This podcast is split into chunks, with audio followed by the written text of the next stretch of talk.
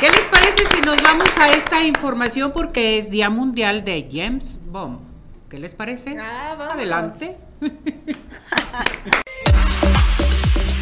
La celebración del Día de James Bond a nivel mundial surgió en el año 2012, durante el 50 aniversario de la franquicia de películas de James Bond, por iniciativa de las productoras de cine Eon Production, Metro Golden Mayer Studios, Sony Picture Entertainment y 20th Century Fox Home Entertainment.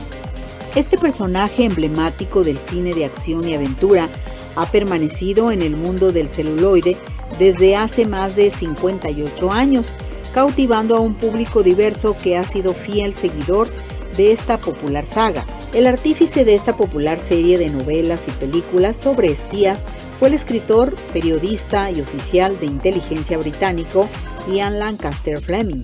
Escribió 12 novelas sobre James Bond, así como 9 cuentos sobre aventuras de un agente que utilizaba armas y coches de vanguardia.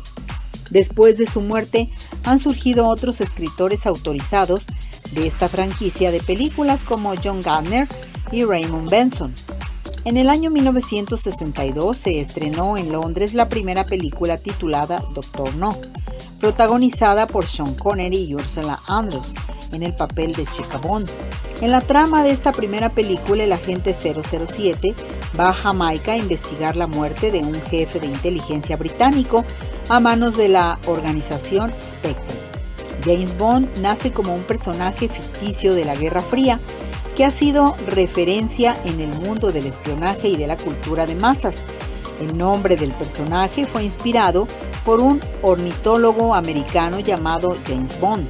La saga de películas de James Bond han sido las más taquilleras en la historia del cine, en comparación con películas de la talla de Marvel y Star Wars. Se han filmado más de 27 películas desde el año 1962 en su estreno.